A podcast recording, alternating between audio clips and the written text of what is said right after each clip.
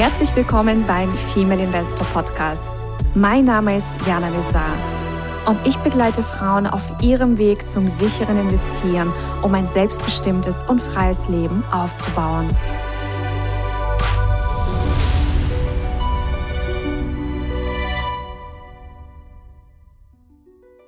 Herzlich willkommen, liebe Ladies, liebe Investorinnen, zu einer neuen Folge Aktien Melange to Go. Und hallo, liebe Susanna. Hallo, liebe Jana. Hallo, liebe Ladies. Ich freue mich auf die heutige Folge. Sie wird total interessant. Ja, und zwar sprechen wir heute über Inflation. Und ähm, ich glaube, Inflation ist gerade ein Begriff, ähm, der ist in aller Munde. Und ähm, natürlich fragen sich auch viele, wie geht man denn auch mit so einem Thema um? Wobei man natürlich sagen muss, Inflation gibt's immer. Ja, ich meine, aktuell haben wir eine erhöhte Inflation. Das heißt, grundsätzlich gilt, also man darf sich immer bei seinen Anlagen so aufstellen, dass einfach dass, die Inflationsthematik einfach abgedeckt ist. Und allen voran ist natürlich wichtig, dass man überhaupt investiert. Ja, so dass man das Geld nicht nur auf der Bank liegen lässt. Denn, und so haben wir ja auch die heutige Folge benannt, Inflation, die unsichtbare Steuer, ich sag mal, in normalen Phasen ähm, und auch das Inflationsziel der EZB, der Europäischen Zentralbank, ist ja zwei Prozent. Ja, also bei zwei Prozent sozusagen meckert noch keiner.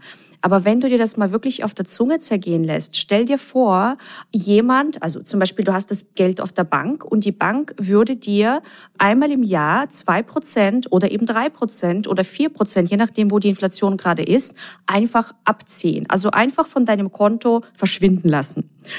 Ich glaube, dann würdest du ziemlich aufhorchen und wärst nicht so ganz damit einverstanden. Die meisten denken aber beim Inflationsthema oder ich sag mal zumindest vor Ausbruch der Corona-Pandemie, na ja, Inflation, das ist ja, das gibt's irgendwie, aber eigentlich betrifft's mich nicht. Ja, also so denken tatsächlich sehr viele Menschen oder dachten sehr viele Menschen. Und deswegen haben sie gar nicht vorgesorgt, da, indem sie dachten, na ja, wenn ich meine Ersparnisse nur auf der Bank liegen lasse und nicht investiere, na ja, passt, wird schon irgendwie passen. Passt aber nicht, weil dein Geld einfach weniger wert wird. Denn was bedeutet Inflation? Inflation bedeutet Preissteigerung. Aktuell, also wir nehmen die Folge jetzt auf, es ist der 4. März, sind die, die Werte so, also in den USA beträgt die Inflation 7,5 Prozent im Vergleich zum äh, Vorjahresmonat und in Deutschland äh, 5,1 Prozent. Also das sind wirklich starke Steigungen in den letzten ja, Wochen und Monaten hier passiert. Und vielleicht für all diejenigen, die sich noch nie mit dem Inflationsthema beschäftigt haben, wie wird denn sowas überhaupt errechnet?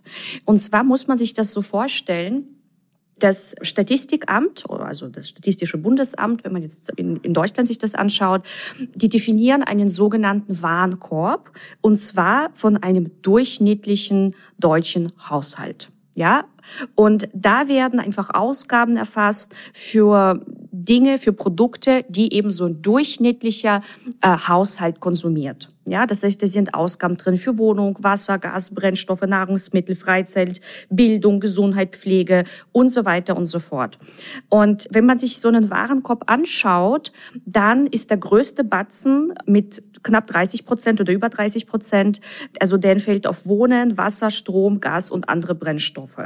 Äh, dicht dahinter mit 13, 14 Prozent Verkehr, dann kommt Freizeit, Unterhaltung und Kultur mit circa 11,5 Prozent. Dann kommen mit 10 Prozent Nahrungsmittel und alkoholfreie Getränke. Und dann der Rest.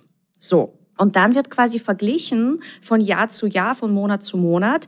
Sind denn jetzt die Preise in diesem Warenkorb, also für die Güter, gestiegen? Ja, nein. Und natürlich muss man feststellen, dass jeder von uns einen individuellen Warenkorb hat. Ja, also das, was hier erfasst wird, also man versucht hier den durchschnittlichen Bürger abzubilden. Also klingt furchtbar, der durchschnittliche Bürger. Und wir sind natürlich alle individuelle Wesen. Das heißt, jeder von uns hat auch individuelle Ausgaben. Also hier, wenn man sich auch den Posten anschaut, Wohnen, Wasser, Strom, Gas und andere Brennstoffe mit knapp 30 Prozent oder knapp über 30 Prozent ich glaube, jeder, der uns gerade zuhört und in München lebt, wird allein für Wohnen wahrscheinlich fast 50 Prozent der Einnahmen oder des Gehalts ausgeben. So, dann haben wir aktuell noch das Thema, dass äh, Strom, Gas, Ölpreise gestiegen sind. Also die Ausgaben für Verkehr, ja, das und auch Nahrungsmittel, die sind definitiv auch äh, ja sicherlich noch stärker gestiegen als das, was hier abgebildet wird. Aber Fakt ist, wir haben eine erhöhte Inflation, wir haben eine steigende Inflation und wir müssen was dagegen tun. Dann werden wir natürlich auch ganz oft gefragt, wie entsteht denn Inflation überhaupt? Wie, wie kommt denn das überhaupt zustande? Und da gibt's verschiedene Treiber. Ich meine, die Wirtschaft ist sehr komplex und auch wie Inflation entsteht, ist sehr komplex. Aber wir können mal so die, die grundsätzlichen hm, Treiber beleuchten, die die aktuelle Situation jetzt verursacht haben, also warum es derzeit zu einer erhöhten Inflation gekommen ist. Hm, allen voran gibt es einen ganz großen Zusammenhang zwischen Zinsen und Inflation.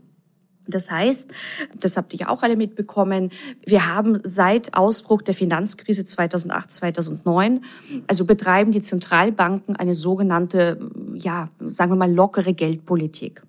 Das bedeutet, die Zinsen wurden deutlich runtergesetzt. Das heißt, Geld wurde per se günstiger. Ja, das heißt, wenn sich Unternehmen finanzieren wollen, wenn Privatpersonen einen Kredit aufnehmen wollen, das ist alles viel, viel, viel, viel günstiger geworden. Ja, und wenn zum Beispiel ja, Geld günstiger wird und auch zum Beispiel Privatpersonen sagen, ach ja, Mensch, ich kann jetzt zum Beispiel eine Immobilie kaufen und das kostet mich viel, viel, viel, viel weniger als noch vor 10 oder 15 Jahren oder vor 20 Jahren, dann mache ich das doch. Ja, das heißt, das, was das Ganze auslöst, ist, dass die Nachfrage nach Immobilien zum Beispiel steigt. Das heißt, wir haben die letzten Jahre, also bevor es jetzt natürlich zu diesem, ich sag mal auch Corona-bedingten, zu der Corona-bedingten Inflation gekommen ist, hatten wir auch schon viele, viele Jahre eine sogenannte Asset-Inflation. Mit, und unter Asset-Inflation ist auch gemeint, die Immobilienpreise sind stark gestiegen. Warum sind sie gestiegen? Na ja, weil sehr viele Menschen Immobilien gekauft haben, weil eben das Geld so günstig ist. Wenn Unternehmen mit, mit so einer Situation konfrontiert sind, also mit billigem Geld, dann passiert Folgendes, dann werden natürlich auch Unternehmen eher äh, Geld in die Hand nehmen und investieren. Ja, und das treibt dann natürlich auch, also bestimmte, ja, bestimmte Preise. Und diese ganzen Faktoren führen einfach dazu, dass, ja, ich sag mal, über bestimmte Umwege, aber unterm Strich ja, einfach die, die Preise sich für bestimmte Dinge verteuern. Sei es für Immobilien, sei es für, ja, wenn ein, wenn ein Unternehmen eine Fabrik bauen möchte, dann kauft es ja bestimmte Teile dafür ein, ja, bei anderen Unternehmen. Das heißt, da steigt die Nachfrage, ne? und so quasi kommt es, ja, zu Preissteigerungen peu à peu. Das heißt, eine lockere Geldpolitik bereitet so eine Art Nährboden für Inflation ist aber nicht der einzige Grund, warum wir gerade Inflation haben. Mm, das, was wir sehen seit Ausbruch der Corona-Pandemie, ähm, ist auf jeden Fall auch, dass wir Lieferengpässe haben. Das bedeutet, dass ähm, ja die Menschen nach wie vor bestimmte Produkte, bestimmte Dienstleistungen vielleicht konsumieren wollen, aber das Unternehmen diese Nachfrage nicht oder die Unternehmen diese Nachfrage nicht bedienen können, nicht befriedigen können. Und das treibt dann oder führt auch dazu, dass die Preise steigen. Mm, wir haben jetzt auch mit, mit einer Situation zu tun, wo viele Häfen auch überlastet waren. Also die Schiffskapazitäten waren, äh, also, also es kam zu Verknappung der Schiffskapazitäten. Die Frachtraten sind extrem in die Höhe geschossen. Also das sind alles auch Faktoren, die einfach dazu führen, dass auch da bestimmte Preise für die Unternehmen oder die Kosten auch für die Unternehmen steigen. Und natürlich haben wir auch das Thema Energiepreise. Also Energiepreise hat, glaube ich, wirklich jeder festgestellt, sei es an der Tanksäule. Also wir haben gerade auch die Situation mit Ukraine, wo sich natürlich auch, also Deutschland ist sehr, sehr stark vom Gas abhängig, also vom russischen Gas, also noch.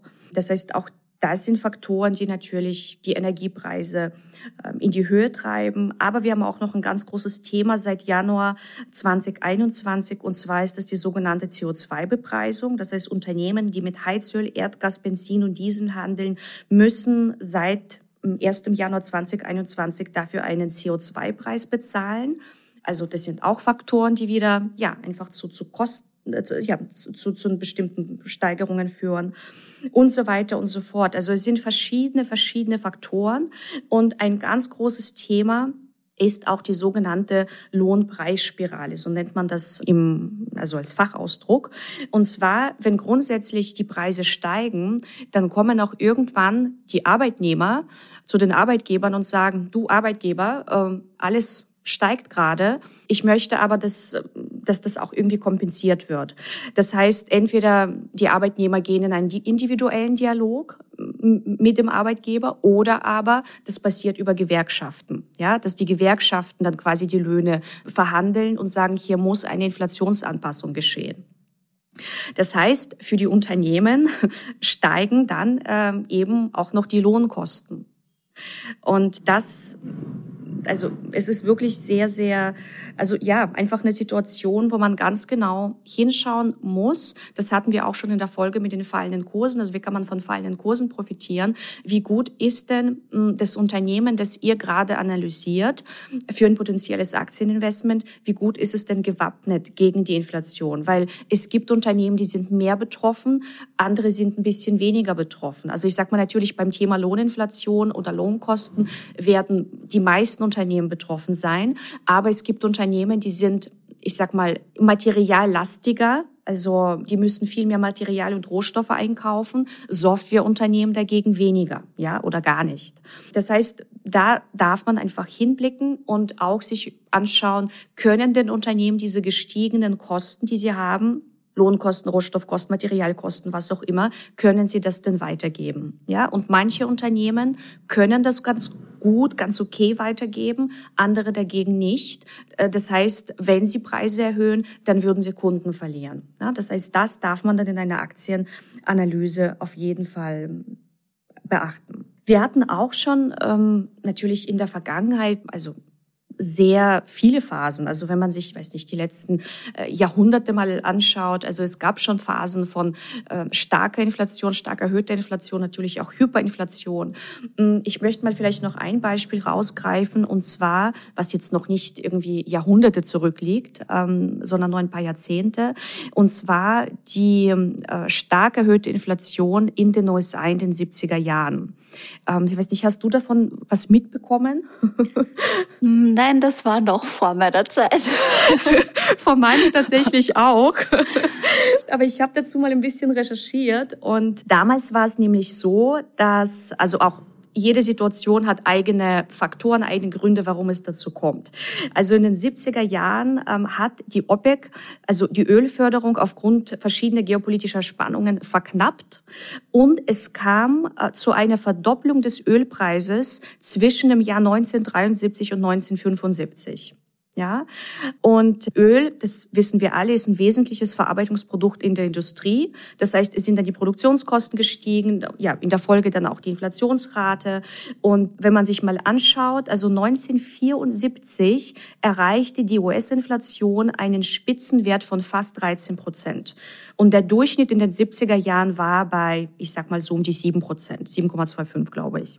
Mm ja, du wolltest was sagen?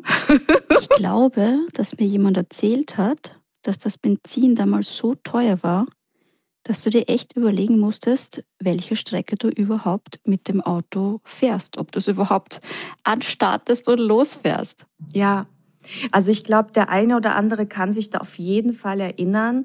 Und also damals war auch ganz, also groß dieses Thema auch Lohnpreisspirale.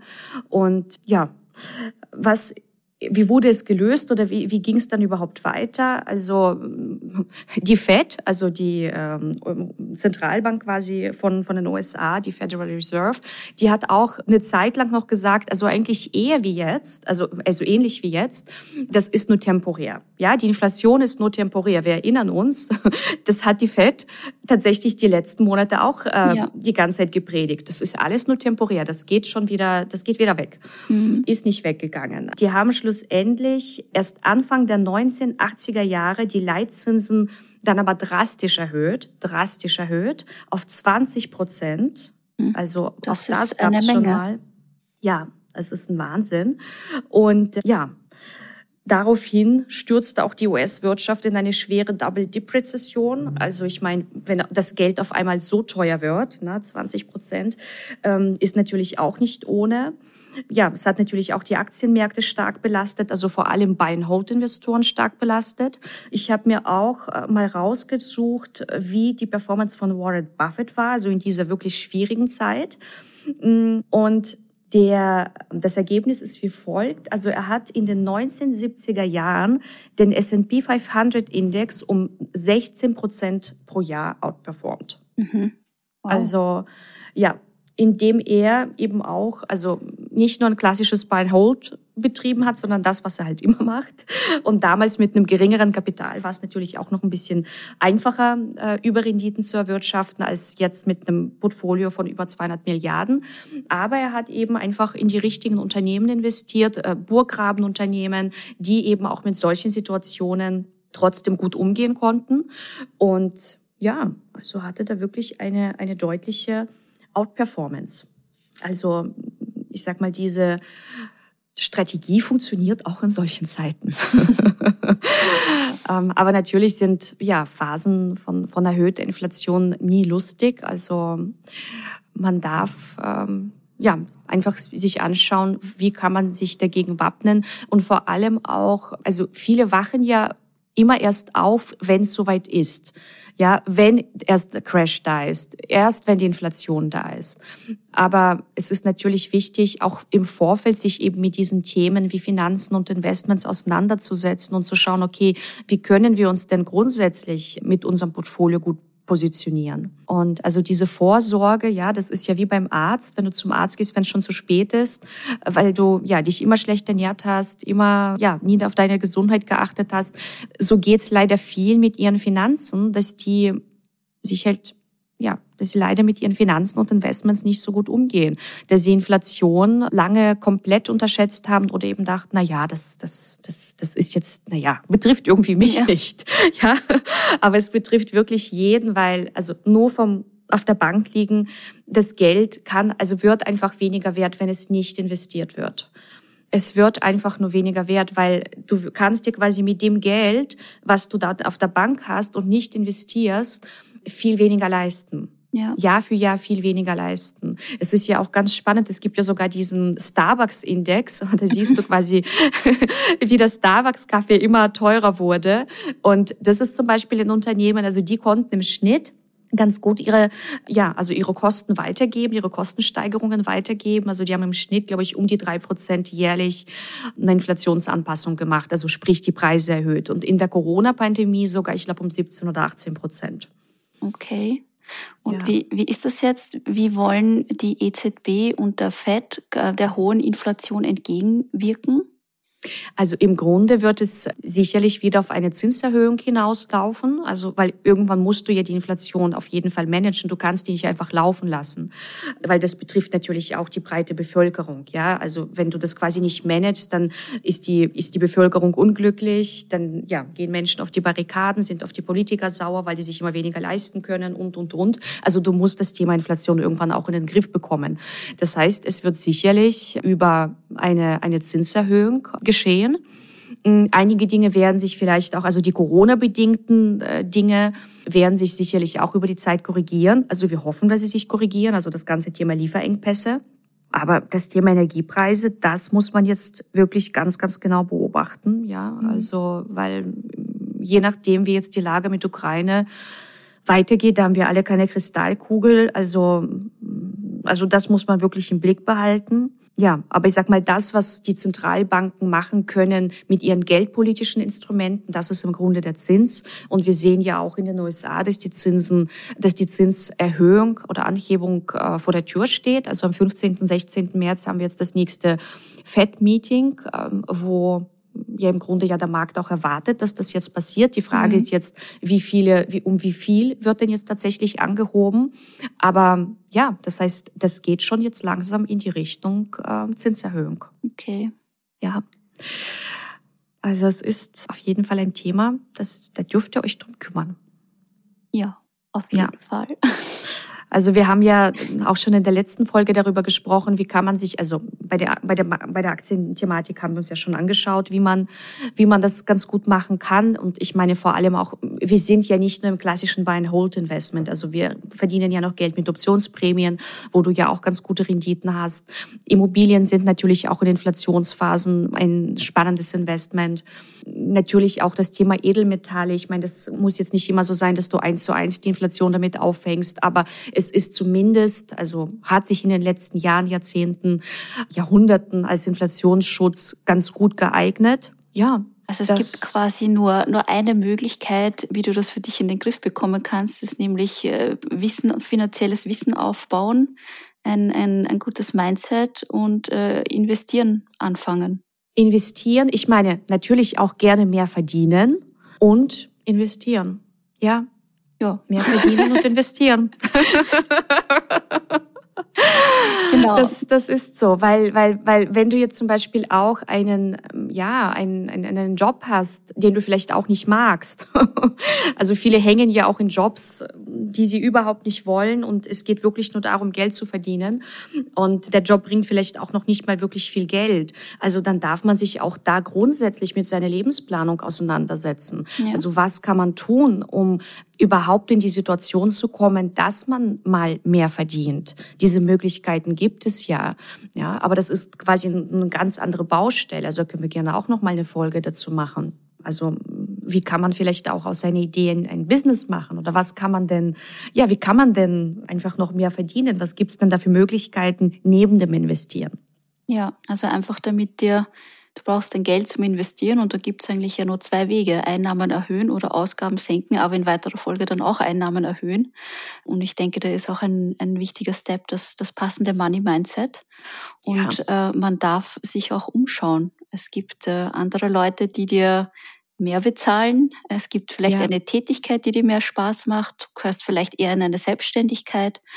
Also da darf man sich ruhig mal hinsetzen, meditieren und mal schauen, was, was das Universum einen da so mitteilt, was man ändern darf. Absolut. Also wirklich eine Bestandsaufnahme zu machen. Mein Mann nennt das auch ganz gerne den Keller aufräumen und wirklich schauen, ja. was läuft denn gerade nicht so gut im Finanzbereich. Das heißt, bist du zufrieden mit deinen Einnahmen? Ja, nein. Bist du zufrieden mit deinen Ausgaben? Ja, nein. Und da anfangen zu optimieren. Weil es gibt auf jeden Fall Optimierungsmöglichkeiten. Und dann peu à peu wird sich das auf jeden Fall auch verändern. Ne? Das mhm. ist immer natürlich ein, ein Prozess. Wir werden auch noch eine ganz spannende Folge aufnehmen mit jemandem, der es schafft, mit einem also ich sag mal, Durchschnittsjob. Also das ist jetzt nicht so, dass der jetzt wahnsinnig viel verdient. Aber er schafft es, so viel zur Seite zu legen. Es ist wirklich unglaublich und hat quasi schon geschafft, mit dem, was er sich zur Seite gelegt hat, ein echt tolles äh, Immobilienportfolio aufzubauen. Mhm. Also so nach dem Motto, spare dich reich. Also dazu werden wir auch noch eine Folge drehen, äh, ziemlich zeitnah. Also bleibt gespannt, äh, dass wir einfach ja von verschiedenen Seiten mal beleuchten, wie kann man denn ähm, da und dort was einsparen, da und dort noch was erhöhen. Und ja, wir sind auf jeden Fall für die Seite da, wie kann man dann auch vor allem mit, mit dem Investments, mit dem Investmentthema, ja, mehr in seine Tasche holen. Genau. ja, in diesem Sinne hoffen wir, dass ihr was für euch mitnehmen konntet und wenn ihr Fragen habt, dann jederzeit gern her damit. Und bis zur nächsten Folge, ihr Lieben. Bis zum nächsten Mal. Tschüss. Ciao. Das war der Female Investor Podcast. Für mehr Inspirationen, wie du mit Leichtigkeit zur Investorin wirst, schau gerne auf meine Website www.female-investor.com. Bis zum nächsten Mal, deine Jana.